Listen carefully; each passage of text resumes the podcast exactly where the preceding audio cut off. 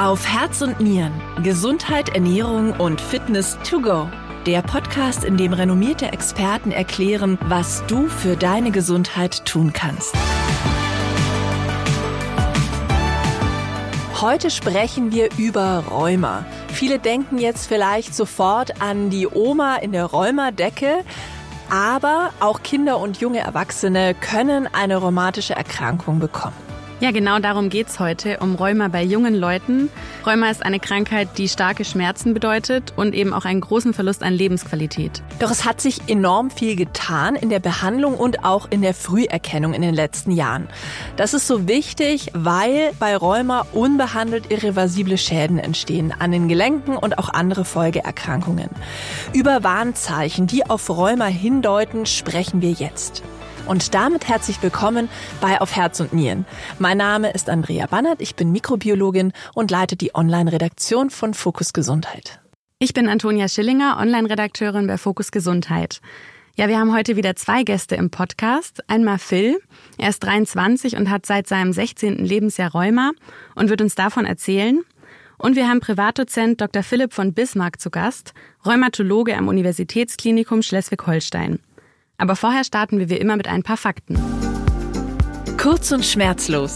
Das Thema in Zahlen. Das Rheuma gibt es nicht. Unter dem Begriff Rheuma fallen über 100 verschiedene rheumatische Erkrankungen. Allen gemeinsam ist, dass sie durch Schmerzen am Bewegungsapparat geprägt sind. In manchen Fällen sind aber auch innere Organe oder die Haut betroffen. Entzündliche rheumatische Erkrankungen sind oft Autoimmunerkrankungen. Das bedeutet, dass das Immunsystem nicht richtig zwischen den körpereigenen und fremden Zellen unterscheiden kann und der Körper dann anfängt, sich selbst zu bekämpfen. Und das äußert sich dann eben in starken Entzündungen, meist in unseren Gelenken. In Deutschland haben 20.000 Kinder und Jugendliche Rheuma. Jährlich erkranken etwa 1500 Kinder neu. Die häufigste rheumatische Gelenkerkrankung bei Kindern ist die juvenile idiopathische Arthritis, kurz JIA. Und juvenil bedeutet, dass die Erkrankung vor dem 16. Lebensjahr auftritt. Idiopathisch heißt, dass eine genaue Ursache für die Erkrankung bisher noch nicht bekannt ist. Wir freuen uns, dass wir jetzt den Phil in unserem Podcast begrüßen dürfen. Er ist 23 Jahre alt und hat seit seiner Jugend eine JIA und hier, was seine Krankheit anbelangt, wirklich einiges schon mitgemacht. Phil, total schön, dass du zu Gast bei uns im Podcast auf Herz und Nieren bist und bereit bist, uns etwas über deine Krankengeschichte zu erzählen. Ja, hallo, ich freue mich, dass ich bei euch zu Gast sein darf. Wann hast du denn das erste Mal gespürt, dass mit deinen Gelenken irgendwas nicht stimmt? Ende 14 war das im Zusammenhang mit einem Fußballspiel, dass da irgendwas so ganz untypisch war, was man halt als Jugendlicher eigentlich gar nicht kennt. Normalerweise hat man einen Bewegungsdrang oder ich persönlich hatte damals immer einen Bewegungsdrang. Und bei mir war es dann so, dass die Einschränkungen in den Gelenken diesen Bewegungsdrang weggenommen haben und dass ich gesagt habe, irgendwas stimmt da nicht, ich habe gar keine Lust mehr auf Fußball spielen, weil die Schmerzen halt überwiegen als der Spaß am Fußball. Welche weiteren Probleme hattest du denn? Also wie hat die Krankheit dann, bevor du auch wusstest, was es ist, dein Leben eingeschränkt? Ich fand es ganz lustig, du hast erzählt, deine Lehrer hatten den Verdacht, dass du jede Nacht beim Feiern bist. Die Einschränkungen lagen tatsächlich darin, dass man nachts nicht wirklich gut schlafen konnte, weil man halt immer Schmerzen hatte, man hatte Lagerungsprobleme. Wenn man auf der linken Seite gelegen hat, dann hat es halt auf der linken Seite wehgetan, auf der rechten Seite war es dann umgekehrt. Dementsprechend hatte man dann tagsüber sehr starke Konzentrationsstörungen, weil man dann den Weg in die Schule mal geschafft hat. Also es war auch nicht immer möglich, dann in die Schule zu kommen. Wie fühlt sich das denn an? Wie sind diese Schmerzen? Wo treten die auf und wie geht's dir dann damit? Die Gelenke, muss man dazu wissen, sind dann meistens auch überwärmt, sie sind dick, die Haut ist entsprechend gereizt. Also es ist so ein Hautreizungsschmerz, den man zum einen verspürt, dass das einfach spannt und irgendwie noch mehr Platz benötigen wollen würde. Und wenn man sich dann minimal bewegt, dann ist es so, als ob ganz viele kleine Nadeln ins Knie reinstechen oder in die Haut reinstechen. Ganz extrem habe ich es immer, wenn ich an den Füßen die Entzündung habe, wenn ich dann morgens die Treppen runtergehen möchte. Das fühlt sich wirklich so an, als ob von draußen Nadeln draufpieksen, aber auch so Widerhaken dann sind, die dann immer wieder die Haut mit zurückziehen wollen. Also das lässt sich ganz, ganz schwer beschreiben, aber es ist kein schönes Gefühl, was man dann in den Gelenken verspürt. Und es hat auch, es hat auch super viele Gesichter, die Erkrankung. Also der Schmerz äußert sich jetzt nicht nur auf eine Art und Weise, sondern Es kann sein, dass der Schub sich jetzt diesmal so äußert, dass es nur so ein Pieksen in den Füßen ist und nächstes Mal ist es halt wieder das Pieksen mit den Widerhaken und beim Nieder wieder nächsten Mal ist es halt nur der Widerhaken. Also da ähnelt auch keinem Schub den, dem nächsten. Aber also, wenn du das jetzt so beschreibst, wie unangenehm die Bewegung ist, ich hätte erstmal den Impuls, einfach im Bett liegen zu bleiben. Ja, den Impuls kann man haben, aber wie ich schon sagte, der Sport hat mir enorm geholfen. Ich habe ein bisschen die Befürchtung früher immer gehabt, wenn ich im Bett liegen bleibe, dann wird es halt nur schlimmer. Und auch wenn ich im Bett gelegen habe, hatte ich halt diese Schmerzen. Deswegen habe ich mir dann immer den Push gegeben und im Laufe des Tages durch ausreichend Bewegung, durch die Durchblutung der Gelenke oder der Muskulaturen hat es mir dann schon auch geholfen. Das war das, was einen dann vorher schon viel begleitet hat, die ganzen Arzttermine, die einen dann natürlich beschäftigen, die ganzen Differentialdiagnosen, die man im Verlauf der Zeit bekommen hat, die sich dann letztlich alle gar nicht bestätigt haben. Das ist natürlich auch so ein psychischer Effekt, den man dann mitnimmt. Man, man wird mit vielen Dingen in jungen Jahren konfrontiert wo man denkt, hey, das gibt's doch gar nicht, dass junge Leute daran äh, erkrankt sind. Ähm, und das zieht sich dann halt auch mitunter sehr lange, bis eine Diagnose gestellt werden kann. Das war bei dir ja, hast du erzählt, über ein Jahr lang. Was waren das denn für Diagnosen, die du da bekommen hast? Und ja, wie, wie ging's dir damit, dass da auch so viele unterschiedliche Vermutungen dann aufgetaucht sind? Die Anfangsdiagnose war, dass es ein Kreuzband- und Meniskusriss war. Das ist ja eine ganz klassische Sportlerverletzung, da kann man ja drüber hinwegsehen. In der Folge dieser Operation ist das Knie dann so unfassbar dick geworden, wodurch dann diverse Ärzte der Meinung waren, dass es eine bakterielle Infektion sein könnte, die man dann in der ersten Operation nicht nachweisen konnte. Dann war das auch wieder vom Tisch. Aber kurze Zeit später habe ich dann noch einen Fieberschub bekommen und da hieß es, es könnten dennoch bakterielle Infektionen sein. Und wenn das dann so wäre, dann wäre das eine relativ aggressive Form der bakteriellen Infektion könnte dann mitunter den Verlust des Beines natürlich immer im Worst-Case-Szenario bedeuten. Dann war natürlich zwischendurch immer eine Borreliose, ein Second-Biss. Das ist ja auch so ein ganz klassisches Thema, wo dann Entzündungserscheinungen kommen können. Das war das Härteste eigentlich, was dann da in der gesamten Thematik mit dabei war. Dann war es auf einmal doch wieder ein Kreuzbandriss, den man irgendwo sehen wollte. Dann war es wieder ein Meniskusriss. Also man hat auch immer wieder die gleichen Diagnosen eine Zeit lang gestellt bekommen, wo man sich denkt, wie kann das denn jetzt sein? Ich war bei einem Facharzt, das war ein super Experte auf seinem Gebiet. Der äh, behandelt auch prominente Leute, der also so habe ich immer gedacht, wenn da prominente Leute hingehen, dann heißt das schon was. Aber hat dann irgendwie doch nicht zu heißen, wenn derjenige dann auf einmal auch die ein oder andere Fehldiagnose stellt. Was aber auch wiederum zeigt, dass jeder Arzt menschlich ist und äh, eine Fehldiagnose ebenso dazu gehört. Also das möchte ich hier auch nochmal unterstreichen, dass man dem Arzt dann nicht böse sein sollte, sondern es ist absolut Menschlichkeit von dem Arzt, wenn eine Diagnose dann nicht hundertprozentig stimmt. Und äh, ich glaube, es ist einem auch kaum ein Arzt böse, wenn man zu einem zweiten Arzt geht und sich nochmal eine zweite Meinung einholen möchte.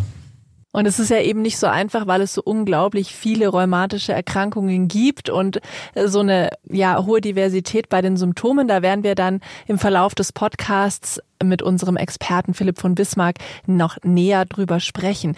Wie muss man sich das vorstellen? Also hattest du dann wirklich die ganze Zeit chronische Schmerzen? Also es gab eine grundsätzliche Einschränkung durch die Schmerzen immer, ja. Die Schmerzen waren halt damals schon immer ziemlich schubförmig. Das ist auch typisch für eine rheumatische Krankheit, dass die Krankheit in Schüben verläuft. Damals waren die Schübe halt deutlich ausgeprägter, als sie jetzt sind, weil man eine grundsätzliche Medikation Position hat. Der Hauptplayer war die ganze Zeit mein Hausarzt, zu dem ich dann immer wieder zurückgekommen bin, der dann immer wieder versucht hat, die ganzen Erkenntnisse, die die einzelnen Fachärzte zusammengetragen haben, wieder für sich zusammenzutragen und das dann im Gesamtkontext zu sehen und dann schauen, was könnte es denn dennoch sein. Und letztlich äh, war es mein Sportmediziner, also mein damaliger Mannschaftsarzt, äh, der mir den Tipp gegeben hatte, hey, es könnte auch eine rheumatische Erkrankung sein. Aber auch da habe ich ja nicht direkt einen Arzt gefunden, der die Diagnose gestellt hat, sondern selbst dann hat sich noch ein paar Wochen oder sogar Monate gezogen. Konnten die Ärzte denn in dieser Zeit, wo die, die, die Diagnose noch nicht feststand, dir denn zumindest gegen die Schmerzen helfen? Also hast du damals schon Schmerzmittel dann eingenommen? Ja, ich habe schon immer dann immer ein bisschen Schmerzmedikation bekommen. Ich habe es für mich selbst aber immer nur als Bedarfsmedikation angesehen, weil ich mir gesagt habe, es kann jetzt auch nicht die Lösung sein, dass ich mich hier die ganze Zeit mit Schmerzmedikamenten voll pumpe, um irgendwie am Leben teilhaben zu können. Also es war für mich dann schon ein Ziel, eine vernünftige Diagnose zu bekommen und so lange vielleicht auch mit den Schmerzen haushalten zu können. Also man muss dann irgendwann lernen, mit dem Schmerz zu leben und die Gelenke vielleicht auch ein bisschen anders belasten. Und das hat mir damals halt viel mehr geholfen, als jetzt jeden Tag irgendwelche Schmerzmedikamente Medikamente zu nehmen. Und als du dann die Diagnose bekommen hast, welche Behandlung hast du dann gekriegt und wie hat sich diese Behandlung jetzt dann verändert im Laufe der Zeit? Die äh, Diagnose wurde damals im Deutschen Zentrum für Kinder- und Jugendrheumatologie gestellt und die verfolgen so ein bisschen den Weg mit Early and Hard. Also die haben dann direkt alles genommen, was man an Medikamenten nehmen kann. Es gab Cortison, es gab eine Basistherapeutika und es gab ein Biologika. Das wurde dann auch alles direkt auf einmal begonnen. Zusätzlich gab es noch Cortisonstöße und in der Kombination hat es mir dann relativ schnell, relativ gut geholfen. Im Laufe der Zeit hat man das Biologika, was ich bekommen habe, öfters mal geändert. Aber letztlich bin ich wieder bei der gleichen Wirkstoffgruppe jetzt angelangt, wo ich damals war, weil mir das faktisch einfach am besten geholfen hat. Zur Ergänzung über Biologika und andere Therapeutika sprechen wir ja im Verlauf des Podcastes noch näher. Biologika sind Wirkstoffgruppen, die ganz spezifisch die Entzündung hemmen können. Und wie geht es dir dann jetzt heute? Also hast du immer noch Symptome und kannst du zum Beispiel auch wieder normal Sport machen? Symptome habe ich immer noch, ja. Also es ist auch so, dass man immer mal wieder einen Schub hat, auch einen, der etwas stärker ausgeprägt ist. Aktuell habe ich auch ein bisschen Probleme in den, in den Füßen. Aber das Sportmachen, das habe ich zum Glück wieder zurückgewonnen. Ich bin letztes Jahr mit dem Fahrrad einmal durch ganz Deutschland gefahren. Nächstes Jahr steht es wieder eine Fahrradtour durch ganz Deutschland an. Dieses Jahr habe ich eine kleinere Fahrradtour mit 400, 500 Kilometern gehabt.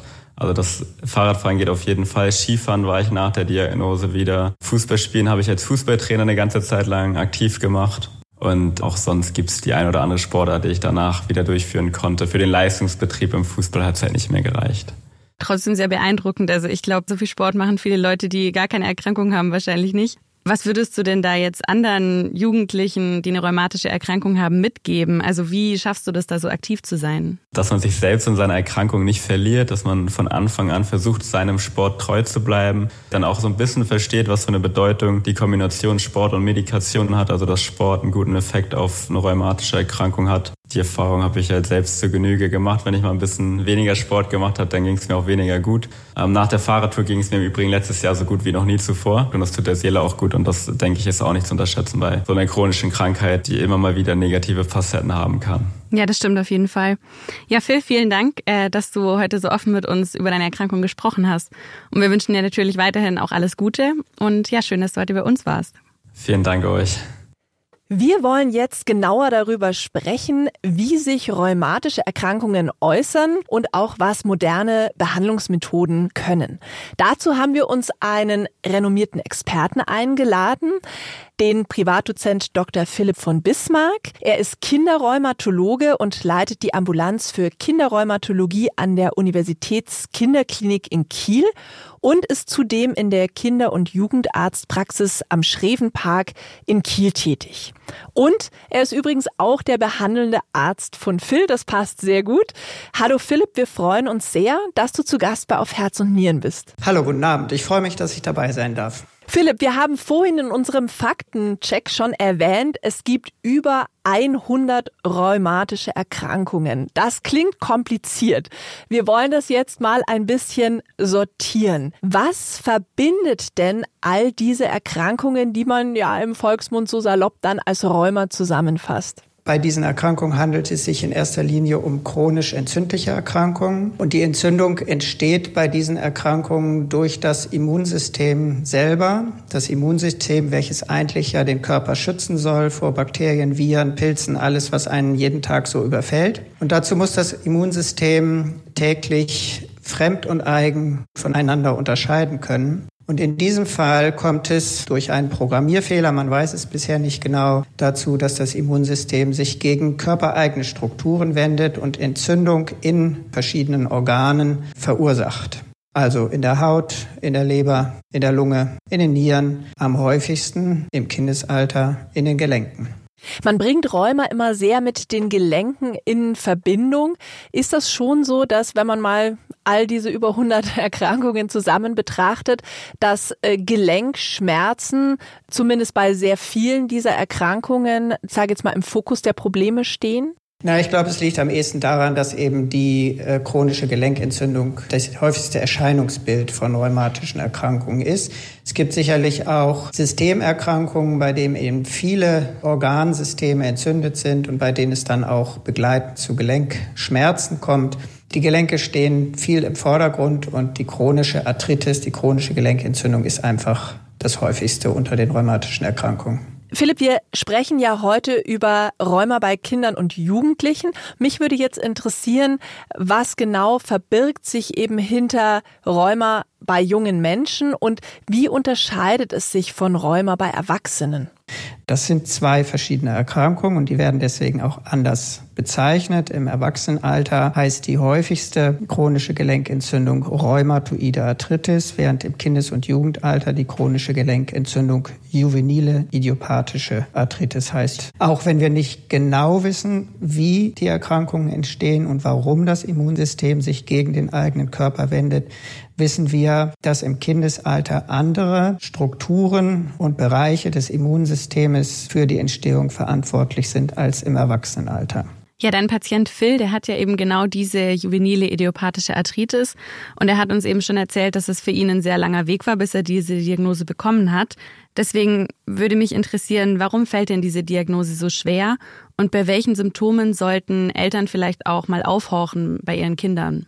Die Schwierigkeit entsteht häufig einmal durch das Alter der Patienten. Kleine Kinder können häufig noch nicht so äußern, was ihnen fehlt, wo sie die Beschwerden haben. Und dadurch kommen die Eltern häufig nicht darauf, dass den Kindern etwas fehlt. Und auch dann die untersuchenden Kinderärzte können nicht immer gleich feststellen, warum ein Patient sich womöglich nicht mehr so bewegt, wie er sich vorher bewegt hat. Und es gehört schon auch ein bisschen Erfahrung dann dazu, die Gelenkentzündung zu erkennen und dann auch alle Differentialdiagnosen auszuschließen, bis man letztlich zu der Diagnose kommt. Und welche Symptome sind es denn, die jetzt darauf hindeuten könnten? Bei kleinen Kindern ist es häufig, dass motorische Fähigkeiten, die die Kinder einmal schon erlernt haben, wieder aufgegeben werden. Also kleine Kinder, die schon mal angefangen haben zu laufen, stellen das womöglich wieder ein und krabbeln wieder mehr.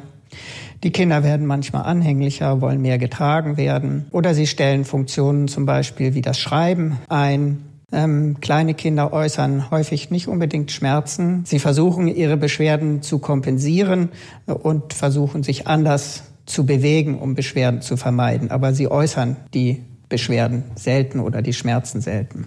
Häufig berichten die Eltern auch, dass die Kinder in der Nacht unruhiger sind. Ältere Kinder können dann doch schon sehr eindrücklich beschreiben, wo sie Schmerzen haben, wann sie Schmerzen haben. Und im weiteren Verlauf kommt es dann in der Regel auch zu einer Schwellung und Überwärmung von entzündeten Gelenken. Und das sind dann sehr eindeutige Zeichen. Es gibt ja noch weitere Anzeichen. Zum Beispiel habe ich gelesen, Müdigkeit, Erschöpfung, Fieber, Appetitlosigkeit können auch mit einer JIA einhergehen. Da denke ich als erstes an Infektionskrankheit. Interessanterweise äh, war das ja zum Beispiel bei Phil auch eine Vermutung, die die Ärzte hatten. Lässt sich das irgendwie unterscheiden? Also sind diese Symptome dann etwas anders gelagert, als das bei einer Infektionskrankheit der Fall ist? Ja, es gibt schon Kleinigkeiten die eine Infektionskrankheit eines Gelenkes von einer chronischen Entzündungserkrankung eines Gelenkes differenzieren. Vorneweg, Entzündungserkrankungen, die durch eine Infektion entstehen, gehen relativ häufig mit Fieber einher, gehen sehr häufig mit hohen Entzündungszeichen im Blut einher, gehen häufig auch neben einer Schwellung der Gelenke mit einer Rötung der Gelenke einher. Und in der Regel sind Entzündungen in einem Gelenk, die durch eine Infektion verursacht werden, nur in einem Gelenk, während eine chronische Entzündung häufig sich in vielen Gelenken abspielt. Das sind so kleine Merkmale, an denen man es differenzieren kann, aber manchmal bleibt einem nichts anderes übrig, als Gelenkflüssigkeit des entzündeten Gelenkes zu entnehmen und es zu untersuchen und zu gucken, ob dort Bakterien drin sind oder nur Entzündungszellen. Die JIA als häufigste rheumatische Erkrankung bei Kindern ist aber trotzdem ein Krankheitsbild, das sehr differenziert ist. Kannst du uns das mal ein bisschen auseinanderdröseln? Ja, also die juvenile idiopathische Arthritis ist eine sehr heterogene Erkrankung, hat also sehr viele klinische Facetten. Man unterscheidet die Erkrankung zunächst mal an der Anzahl der betroffenen Gelenke. So ist eine der häufigsten Erkrankungen die Oligoarthritis, bei der nicht mehr als vier Gelenke beteiligt sind. Und dann gibt es Erkrankungen, bei denen es noch Begleitentzündungen gibt. So gibt es Erkrankungen, bei denen auch die Haut entzündet ist. Das ist die sogenannte Psoriasis-Entzündung. Es gibt Erkrankungen, bei denen auch Sehnen und Sehnenansätze beteiligt sind. Das ist die sogenannte Arthritis und Enthesitis. Und hat ein Patient mehr als vier Gelenke, dann sprechen wir von einer Polyarthritis. Wenn ihr oder euer Kind Beschwerden habt und vermutet, es könnte sich um eine rheumatische Erkrankung handeln, könnt ihr mal den Symptomcheck auf der Seite unseres heutigen Kooperationspartners Norvates Pharma GmbH ausprobieren. Natürlich ersetzt das Tool keinen Arztbesuch, aber es kann erste Hinweise liefern. Ich habe mich mal durchgeklickt, die Fragen sind sehr detailliert und am Ende könnt ihr euch einen Fallbericht als PDF ausgeben lassen und zum Arzt mitnehmen. Den Link zum Test findet ihr in unseren Show Notes. Ein Problem bei Rheuma ist auch, dass es in der Medizin kein sonderlich weit verbreitetes Feld ist. Es gibt einfach schlichtweg nicht so viele Rheumatologen in Deutschland. Gerade auf dem Land müssen dann Betroffene oft bis zu 100 Kilometer weit fahren, um bei einem Rheumatologen vorstellig zu werden. Wer ist denn der richtige Facharzt bei typischen Schmerzen und kann ich auch erstmal zum Hausarzt gehen? Ja, natürlich kann man erstmal zum Hausarzt gehen. Äh, es gibt ja auch sehr häufig Gelenkentzündungen, die infolge einer Infektion auftreten, die mild verlaufen, die man einfach behandeln kann. Nur wenn dann die Symptomatik anhält über mindestens sechs Wochen, dann sollte jemand äh, dazugezogen werden, der sich mit den chronischen Gelenkerkrankungen gut auskennt. Aber die Differentialdiagnosen, zum Beispiel auch eine Borrelieninfektion, ja, Borrelien werden durch Zecken übertragen und können mal eine Gelenkentzündung verursachen, all solche Dinge kann auch ein Hausarzt, ein Kinderarzt zunächst mal ausschließen. Wenn ich jetzt als Betroffener oder Betroffene bei einem Rheumatologen bin, wie geht der denn bei der Diagnose vor? Die wichtigsten Dinge sind die klinische Untersuchung. Denn, wie wir das schon erwähnten, sind Schwellung, Überwärmung und Bewegungseinschränkungen sehr sichere Zeichen einer chronischen Gelenkentzündung, jeder Gelenkentzündung. Und man kann dann, wenn man auffällige Gelenke findet, die Diagnostik noch verbessern, indem man mit einer Sonographie die Gelenke untersucht. Darin kann man dann in den Gelenken die Erkrankung erkennen, nämlich die verdickte Gelenkhaut, die Flüssigkeit, die vermehrte und auch die verdickte Gelenkkapsel und häufig auch eine vermehrte Durchblutung der Gelenkkapsel, alles Kriterien für eine chronische Entzündung in einem Gelenk. Eine zusätzliche Blutentnahme hilft aber häufig nicht weiter. Wir sehen sehr häufig Patienten, die zu uns kommen und zwei, drei, vier entzündete Gelenke haben und im Blut sehen sie gar nichts. Also das Wichtigste, die Klinik und Bildgebung Personographie. Warum ist denn die Früherkennung so wichtig? Wir haben in den letzten Jahren sehr viel dazugelernt und man weiß, dass man sich nicht allzu viel Zeit lassen sollte und man behandelt zunehmend nach dem sogenannten Treat-to-Target-Prinzip. Das Target, also das Ziel, ist die Remission, sprich die komplette Entzündungsfreiheit. Und wir wissen, dass wenn wir dieses Target zeitig innerhalb von vier bis sechs Monaten erreichen, die Patienten eine verbesserte Prognose haben. Wie schnell entstehen denn auch dann irreversible Schäden an Gelenken und gibt es auch Folgeerkrankungen, die entstehen können, wenn eine JIA nicht behandelt wird über einen längeren Zeitraum? Also es gibt Folgeerkrankungen, ja, äh, Gelenkerkrankungen und bei länger anhaltender Entzündung auch äh, Gelenkdestruktion. Das heißt, es kommt dann irgendwann zur Erosion des Knorpels. Wenn der Knorpel defekt ist, gibt es auch irgendwann Schäden im Knochen und es kommt dann zu einer bleibenden Destruktion des Gelenkes. Das muss schon dann recht lange fortdauern, die Entzündung. Vorher kommt es zu Bewegungseinschränkungen. Wir nennen das Kontrakturen. Das heißt, die Gelenke können nicht mehr richtig gebeugt werden, die können nicht mehr richtig gestreckt werden. Und das bedeutet immer, dass die Patienten eingeschränkt sind. Also wenn Gelenke der unteren Extremität betroffen sind, dann können sie nicht mehr richtig laufen. Äh, wenn Gelenke der oberen Extremität beteiligt sind, dann können einfache Alltagsfunktionen von Zähneputzen bis zum Essen und Schreiben nicht mehr richtig durchgeführt werden. Du hast gesagt, komplette Destruktion des Gelenkes. Das bedeutet dann eigentlich, dass man dann ein künstliches Gelenk eigentlich nur noch einsetzen kann. Das wäre der Worst Case. Wir sehen sowas in der Kinderheilkunde sehr, sehr selten zum Glück. Also man muss schon sagen, dass Gelenkdestruktionen heutzutage nur noch eine Seltenheit sind, weil wir eben verbesserte therapeutische Möglichkeiten haben. Das ist auf jeden Fall schon mal gut. Und Philipp, jetzt wird's experimentell bei uns im Podcast. Wir wollen nämlich ein Gedankenexperiment mit dir wagen. Wir skizzieren ganz gerne immer ein Zukunftsszenario über medizinische Entwicklungen, wie die vielleicht in einigen Jahren aussehen könnten. Und das wollen wir jetzt mal gemeinsam versuchen. Zeitreise. Der Blick in die Glaskugel. Ja, stellen wir uns mal vor, wir reisen jetzt ein paar Jahre in die Zukunft. Da ist die Diagnose von Rheuma dann ein ganz einfaches Verfahren, das durch künstliche Intelligenz gestützt wird.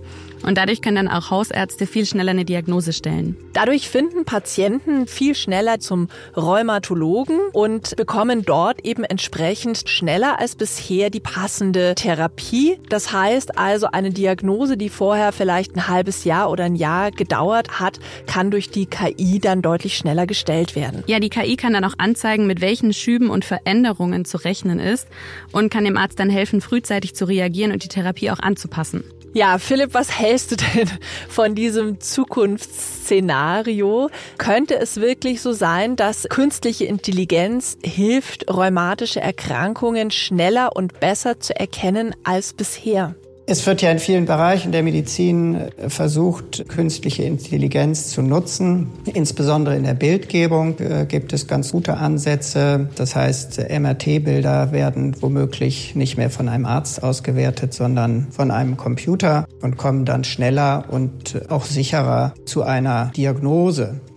Nun ist das MRT nicht unbedingt die Hauptbildgebung, die man bei der Diagnose der juvenilen idiopathischen Arthritis einsetzt. Aber ich könnte mir schon auch vorstellen, dass man künstliche Intelligenz auch für sonografische Bilder einsetzen kann und damit schneller zu einem Ergebnis kommt. Also das denke ich schon, dass dadurch die Diagnosezeit deutlich verkürzt wird. Kannst du dir auch vorstellen, dass KI einen positiven Impact auf die Behandlung haben könnte? Ja, zumindestens glaube ich, äh, kommen wir insgesamt in der Medizin und ich denke auch bei der Behandlung der juvenilen idiopathischen Arthritis immer mehr zu einer individualisierten Therapie.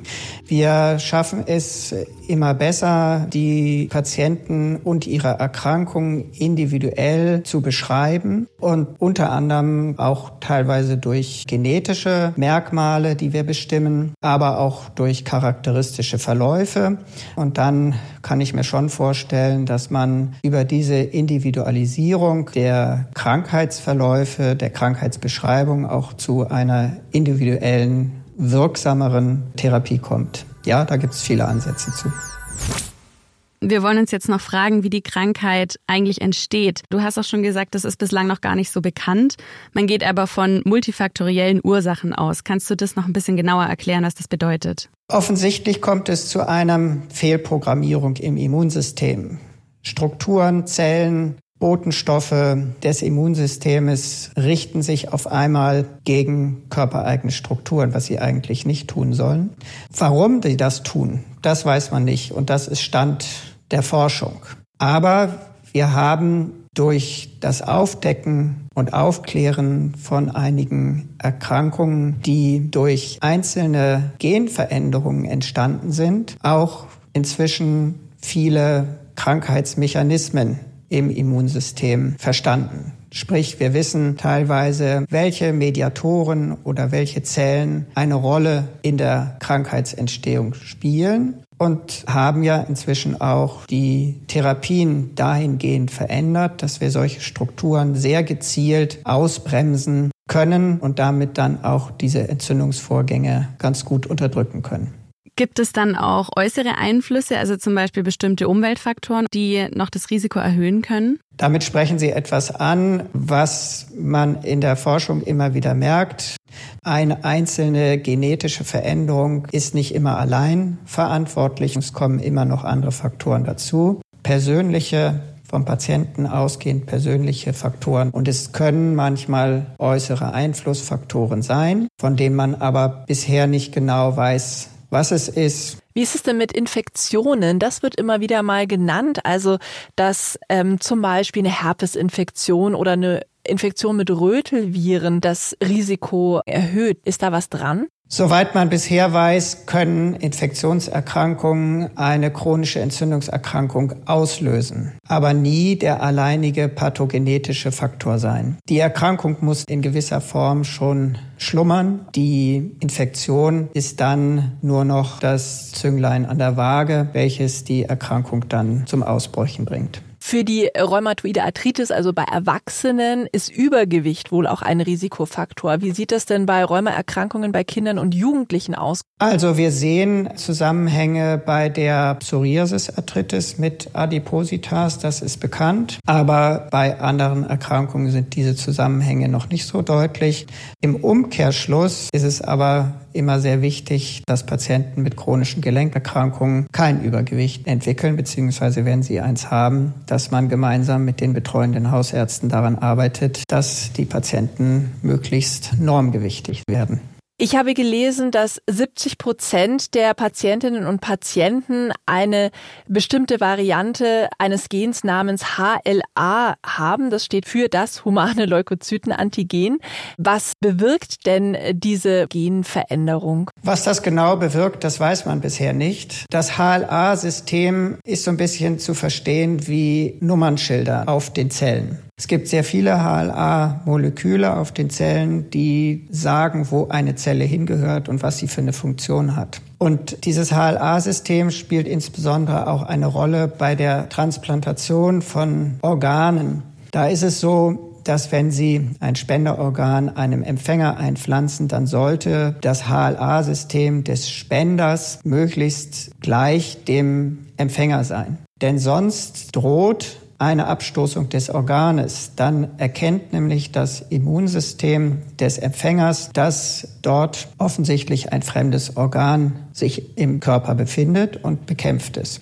Und das ist ja auch das Merkmal bei der Autoimmunerkrankung, dass das Immunsystem sich eben gegen körpereigenes Gewebe wendet. Da ist zumindest ein gewisser Zusammenhang. Aber eine konkrete Pathogenese kann man aus der HLA B27 Positivität nicht ableiten. Aber man kann praktisch sagen, diese HLA-Genprodukte markieren so ein bisschen körpereigen, körperfremd und da gerät praktisch bei dieser Nummernschildmarkierung, wie Sie so schön ausgedrückt haben, was durcheinander letzten Endes. Genau, so kann man sich das vereinfacht vorstellen. Ja, jetzt sagen wir mal, der Patient ist jetzt endlich bei einem Rheumatologen in der Behandlung. Wie geht der Rheumatologe dann vor? Also was sind aktuell empfohlene Therapien?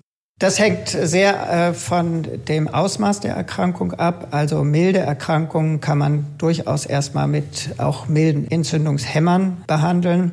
Aus der Stoffklasse zum Beispiel des Ibuprofens, das kennt jeder, das ist ein Kopfschmerzmedikament und ein antientzündliches Medikament.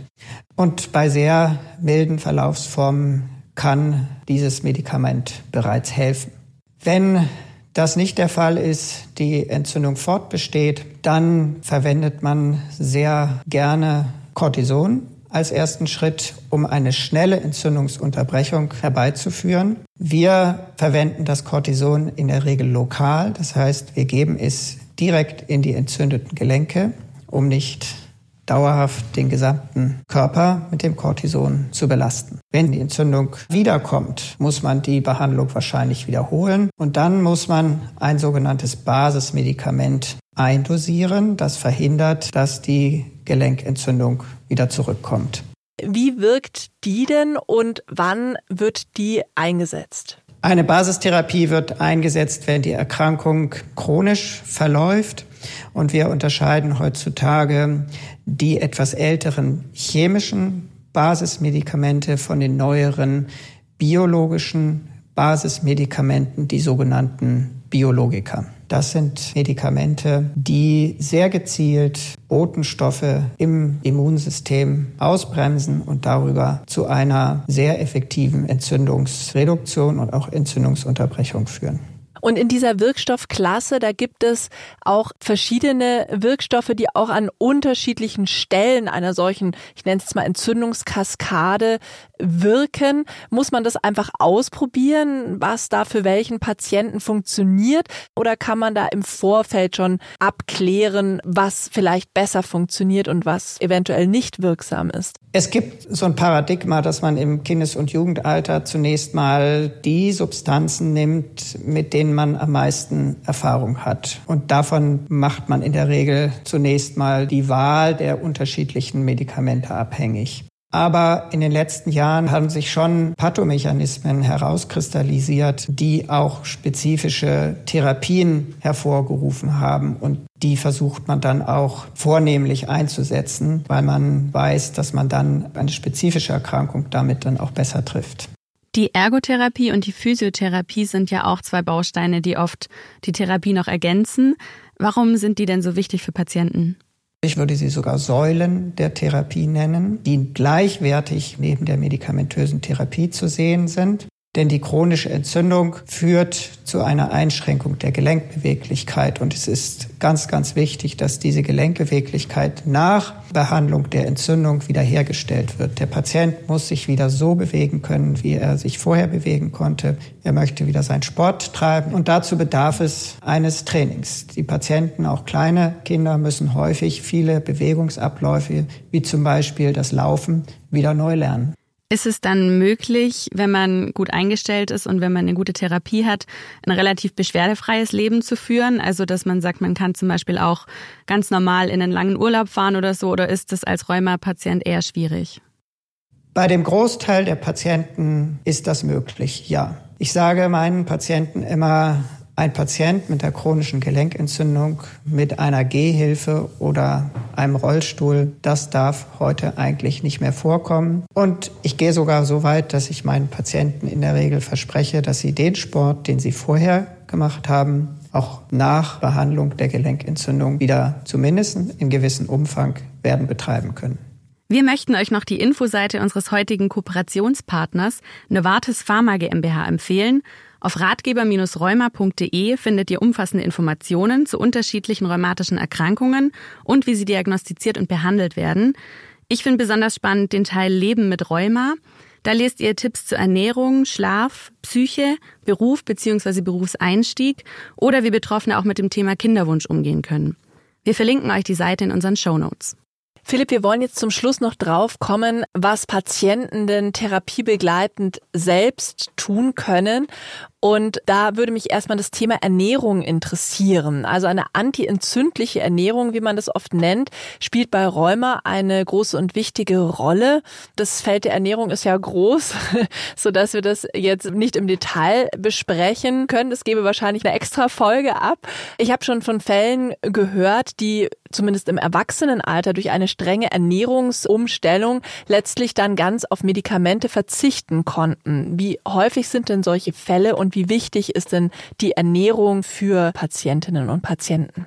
Also es gibt keine erwiesene spezielle Diät, die ein Patient zu sich nehmen sollte, die ihn heilt. Das gibt es nicht. Es gibt sicherlich Substanzen und Ernährungsstoffe, die eine Entzündung verschlechtern können.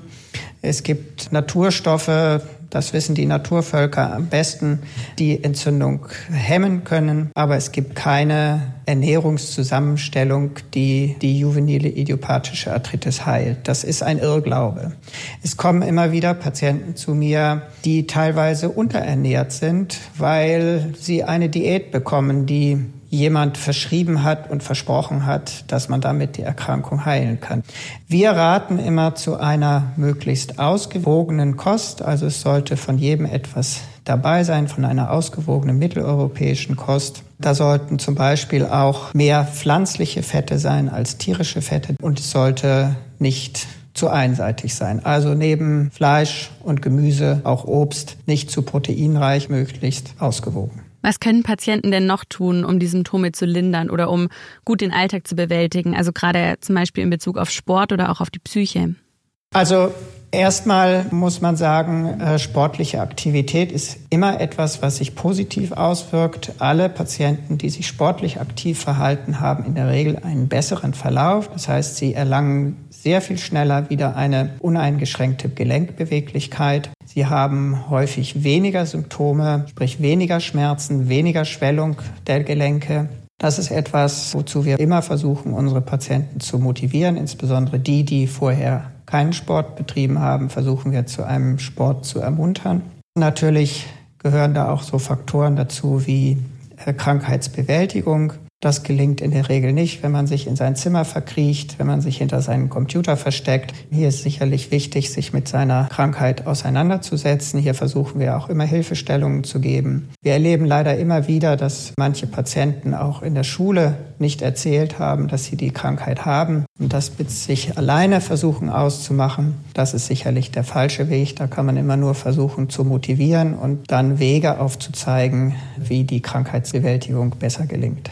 Gibt es bestimmte Sportarten, die du empfehlen würdest, also die dann besonders gelenkschonend zum Beispiel sind? Also klar, es gibt so eine Pyramide der Sportarten, ganz oben die, die guten, ganz unten die schlechten.